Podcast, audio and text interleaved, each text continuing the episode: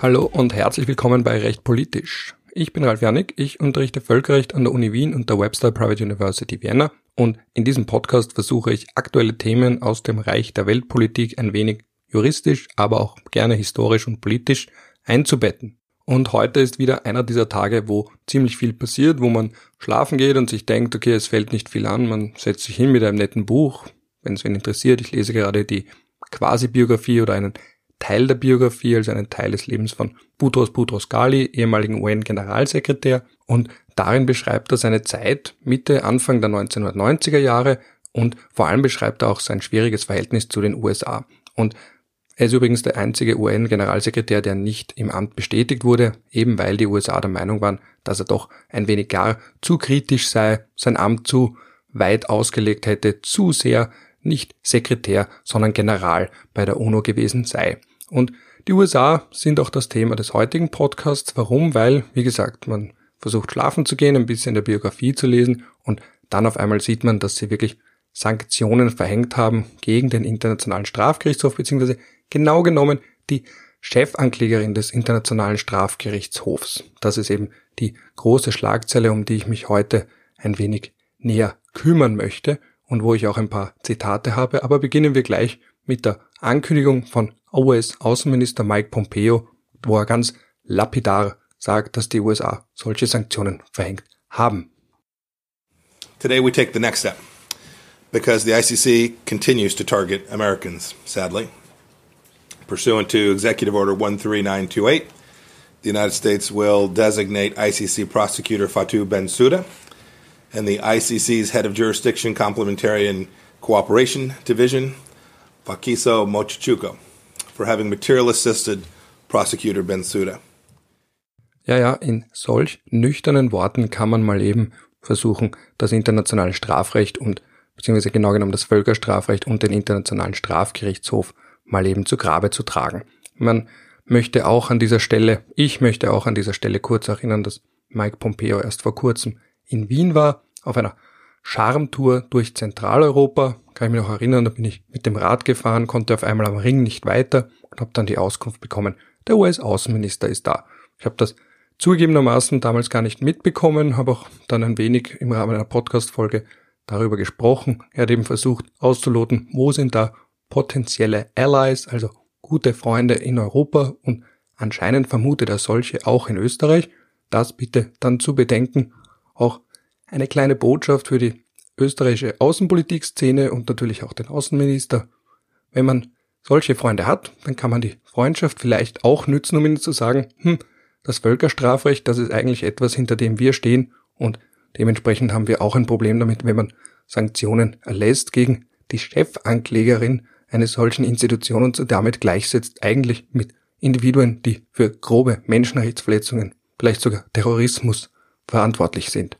Das nur ganz kurz als kleine Botschaft für den österreichischen Außenminister oder auch andere, die vielleicht in irgendeiner Form einen Draht zu Pompeo haben könnten.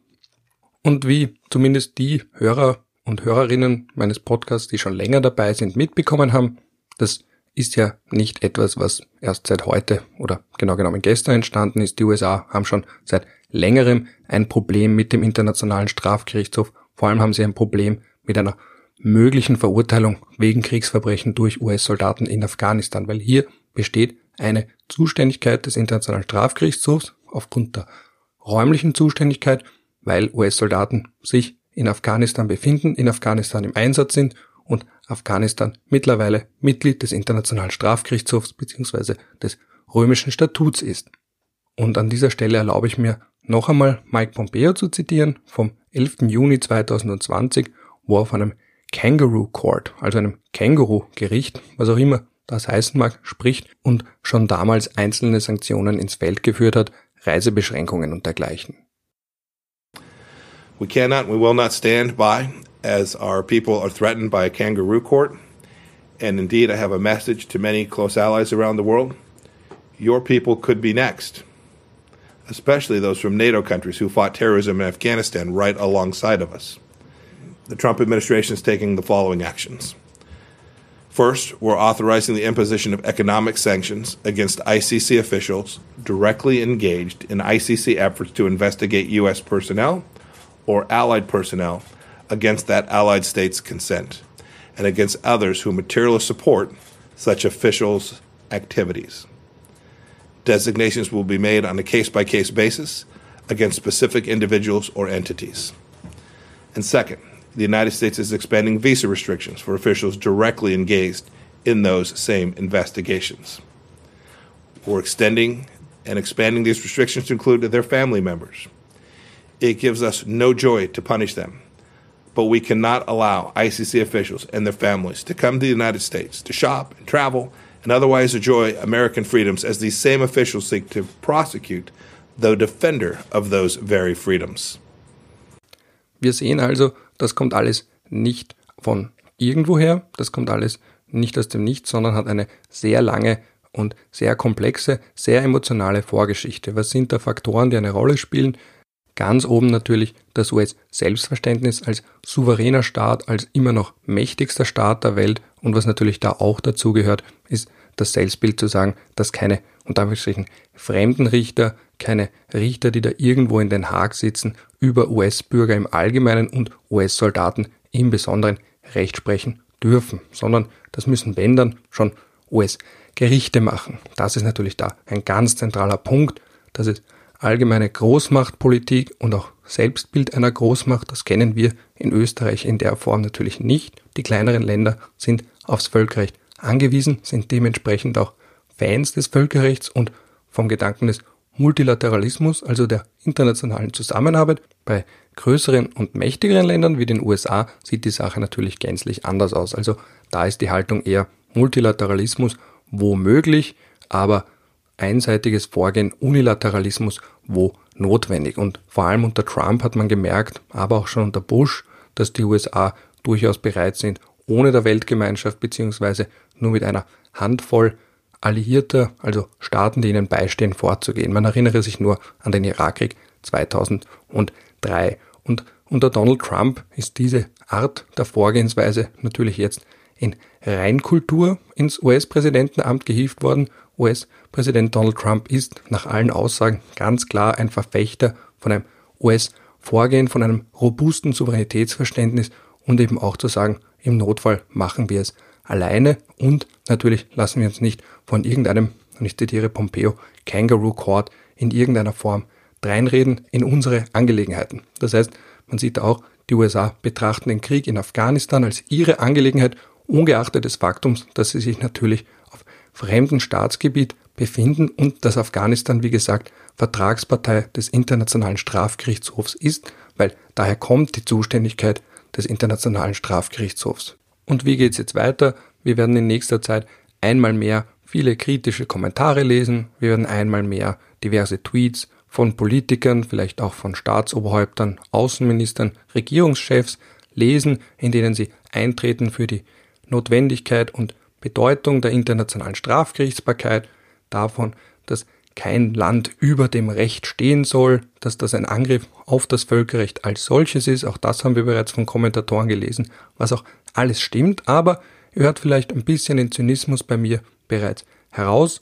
Auch wenn das stimmt, ändert das nichts daran, dass die USA aufgrund ihrer Sonderstellung nun mal gewisse Vorgehensformen für sich beanspruchen können und dabei auch unter Anführungsstrichen das straflos bleibt bzw. es keine nennenswerten Konsequenzen gibt, weil das ist eben die große Frage, die sich stellt, jetzt seit mittlerweile mehr als 100 Jahren, immer wenn es um US-Außenpolitik geht, wie die USA selbst ihre Rolle definieren in der internationalen Arena. Und da gibt es schon lange ein Hin und Her, weil es hat begonnen mit Woodrow Wilson nach dem Ersten Weltkrieg, diesem Gedanken, sich stärker zu engagieren auf internationaler Ebene. Da hat man auch den Völkerbund gegründet damals und das hat auch schon damals Kritiker auf den Plan gerufen, die gesagt haben, warum sollen wir uns da in irgendeiner Form engagieren? Wir sind geografisch, geopolitisch privilegiert, uns kann der Rest der Welt relativ egal sein. Wir sind da eh auf unserer riesigen Insel mit Kanada als eine Nachbarlinie und Mexiko als die zweite und dann sagen, okay, Lateinamerika ist noch unser geopolitischer Hinterhof, aber die große Welt als solche kann uns irgendwo relativ egal sein. Und das sind so ein bisschen diese zwei Pole. Also einerseits zu sagen, eine sehr aktive Rolle der USA, weltpolitisch, international, und die anderen, die sagen, wir können uns da einfach nur zurückziehen unter unseren Schildkrötenpanzer auf unsere Insel unter Anführungsstrichen. Und unter Trump sehen wir jetzt, dass dieser andere Pol stärker ausschlägt und der aber gleichzeitig nicht ganz in Reinkultur gelebt wird, weil nach wie vor die USA sich ja woanders engagieren, aber dann eben sagen, wenn wir das tun, dann richtig und ohne dass uns irgendwer reinreden kann. Und das ist nun mal eine geopolitische Realität, ein geopolitisches Faktum, an dem wir nicht allzu viel ändern können. Aber wie gesagt, man sollte es zumindest im Hinterkopf behalten, wenn man beispielsweise den US-Außenminister Mike Pompeo in Wien zu Besuch hat. Und die andere große Frage, die sich jetzt stellt, ist natürlich, wie lange werden die USA diese Art von Außenpolitik, diese Außenpolitik, die sich gegen etablierte Institutionen des Völkerrechts wendet, wie allen voran den Internationalen Strafgerichtshof. Und nur zur Erinnerung, die USA waren damals in den 1990er Jahren unter Bill Clinton, der da noch wesentlich mehr ein Anhänger war vom alten Wilsonianism, wie man das nennen kann, also diese außenpolitische Präsidententradition zu sagen, man engagiert sich stärker auf internationaler Ebene und unter Clinton haben die USA auch eine führende Rolle bei der Ausarbeitung des römischen Statuts eingenommen. Das hat sich dann unter George W. Bush in die komplett entgegengesetzte Richtung gewandelt. Da hat man den ICC offen boykottiert, auch die Unterschrift unter das römische Statut wieder zurückgezogen, um damit ganz klar zu machen, dass man eben mit Sicherheit nicht beitreten wird. Und jetzt unter Trump treibt man diese Eskalationsstufe noch ein Stückchen weiter. Gut, in diesem Sinne möchte ich jetzt auch noch mal ganz kurz eine erste Gegenstimme zu den US-Sanktionen gegen die Chefanklägerin sprechen lassen, nämlich die Stimme der Vereinten Nationen, nicht der Generalsekretär selbst, aber doch ein Sprecher, der auf den UN-Generalsekretär verweist. The Secretary General takes note with concern of today's statement by the United States Secretary of State announcing the designation of the prosecutor of the International Criminal Court and the head of the ICC's jurisdiction complementarity and cooperation division pursuant to the U.S. executive order on blocking property of certain persons associated with the ICC. And that executive order is dated 11 June 2020. We continue to closely follow the developments on this matter. Cooperation between the United Nations and the International Criminal Court is founded on their relationship agreement, which was approved by the General Assembly on September of 2004. We will be analyzing any possible implications that this development may have with respect to the implementation of this uh, relationship agreement.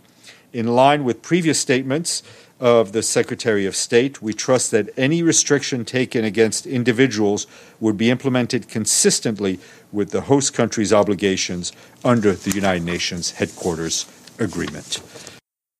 Dieses Video und am Rande, da fragt man sich natürlich gleich selbst, ob man Complementarity leicht aussprechen kann. Ja, geschafft, first try.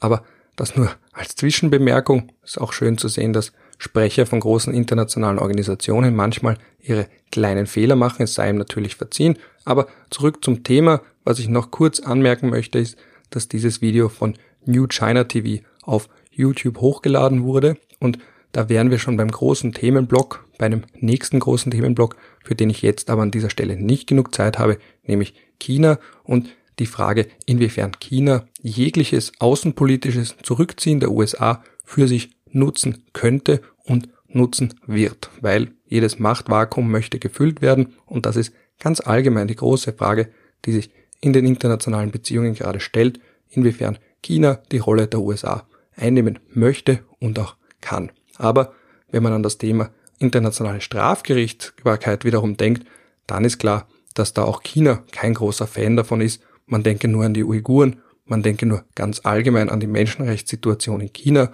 also weiter, ein weiterer großer, mächtiger Staat mit ständigem Sitz im Sicherheitsrat, der gewiss kein Interesse daran hat, dass die internationale Strafgerichtsbarkeit, das Völkerstrafrecht, eine allzu dominante Rolle einnimmt. Und man kann es sich denken, auch China ist nicht Vertragspartei des römischen Statuts, wie im Übrigen auch Russland nicht. Also das ist ein ganz allgemeiner Trend, große, mächtige Staaten und vor allem solche mit einem schlechten Menschenrechts-Track Record und da ist natürlich Russland und China Alles andere sind die als Vorzeigeschüler, ums mal zynisch auszudrücken, die haben da wie gesagt auch kein Interesse daran.